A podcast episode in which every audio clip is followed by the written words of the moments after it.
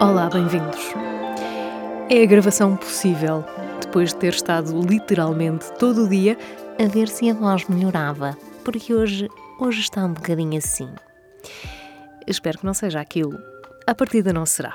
Foi mesmo descuido, cabecinha ao sol, neste sol baixo de inverno, só fazer bem à garganta, não é? E portanto tenho aqui aquela, aquela pieira na, na traqueia e o nariz entupido. Ai, enfim, olhem, bem-vindos. É a voz possível e é uh, aquilo que é possível fazer hoje. E hoje eu trago-vos um texto. O texto em si não é revolucionário, mas é sobre um tema que eu considero.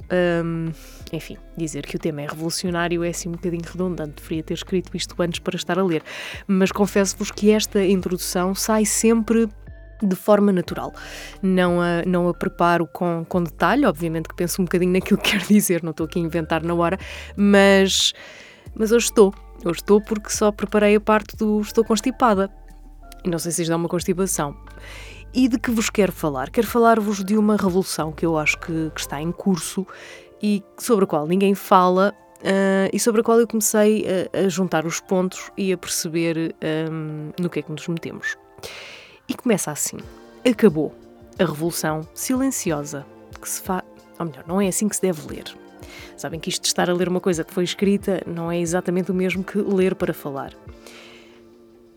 O título lido não faz muito sentido, na, na verdade. Como é que eu agora faço isto? Basicamente é a revolução silenciosa que se faz com uma palavra e a palavra é acabou. Significa que se eu ganhar 100 euros, tu ganhas 66.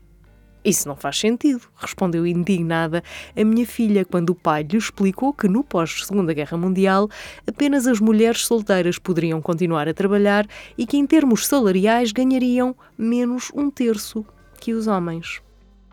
Se para uma pré-adolescente isto não faz sentido, imaginem a reação quando a conversa chegou ao presente e ainda juntamos a carga mental, ao que ela perguntou o que é isso, associada às responsabilidades domésticas que as mulheres têm a mais do que os homens. Calma, rapazes, deixem-se ficar. Este não é um texto feminista, porque apesar disto e muito mais, numa cultura patriarcal, misógina e machista, são vocês, os homens, quem mais precisa de ajuda. Neste contexto de mudança, as mulheres foram fazendo o seu caminho e estão hoje mais empoderadas do que nunca. Eles, vocês. Vocês não. E vão perdendo o controle da situação a vários níveis, esperneando aqui e ali, barafustando e usando as ferramentas que conhecem para manter o status quo. Contudo, agora sim a frase clichê aplica-se porque o mundo mudou. As ferramentas e estratégias de ontem já não servem no dia de hoje. E os homens, uma parte dos homens, precisa de ajuda. Olho à minha volta e vejo inúmeros exemplos dessa autonomia feminina enquanto penso na revolução que estamos a viver. Há dias, na verdade já foi há bem mais do que uma semana, mas adiante, fica sempre bem dizer há dias, assisti a um filme que me fez recordar as músicas dos Beatles e aproveitei a televisão estar ligada para rever vídeos de muitas músicas dos Beatles e escolhi ver essas músicas ao vivo.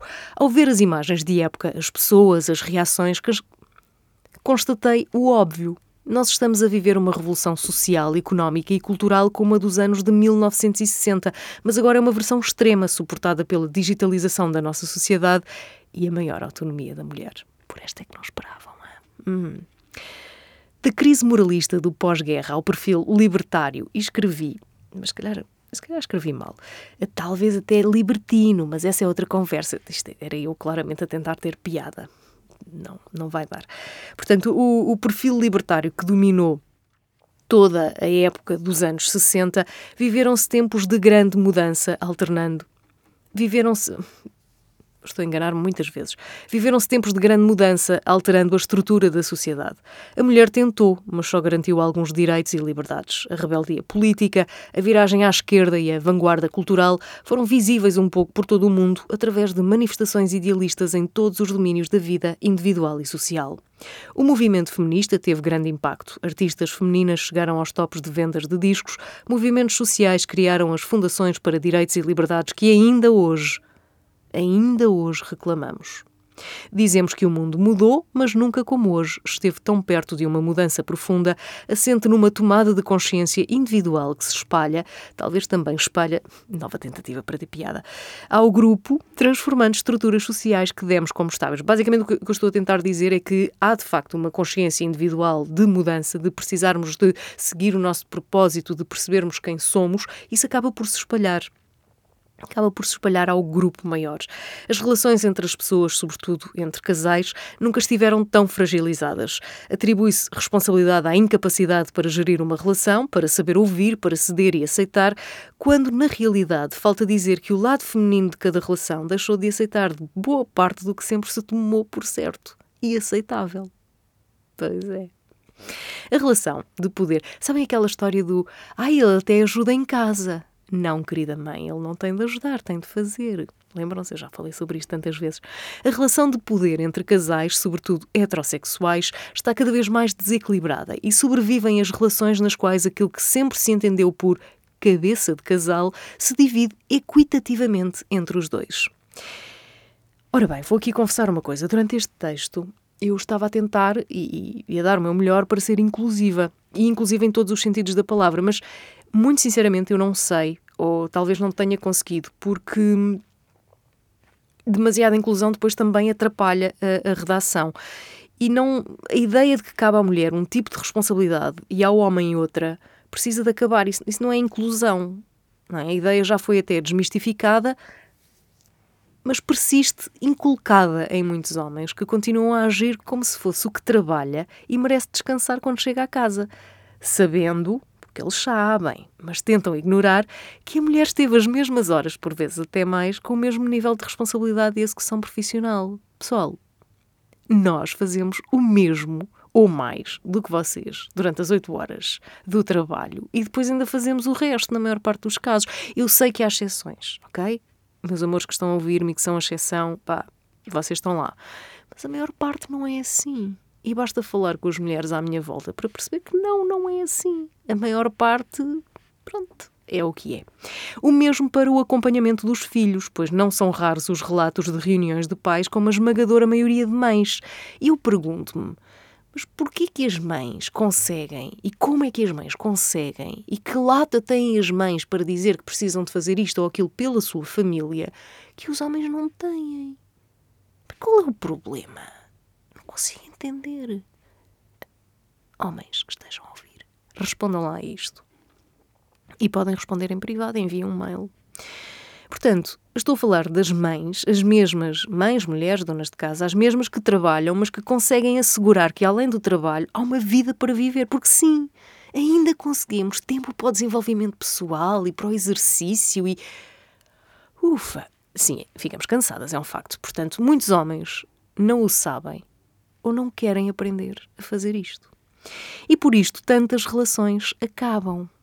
Porque os casais já não sabem entender-se e porque ninguém se quer dar ao trabalho que uma relação dá. Dizem os mais céticos e dizem os mais antigos. E, portanto, de onde eu estou a observar, e isto é um POV, um point of view, parece-me que elas cresceram mais depressa do que eles, que também não é propriamente novidade, elas perceberam qual o seu propósito na vida e estão a organizar-se para o perseguir, doa a quem doer.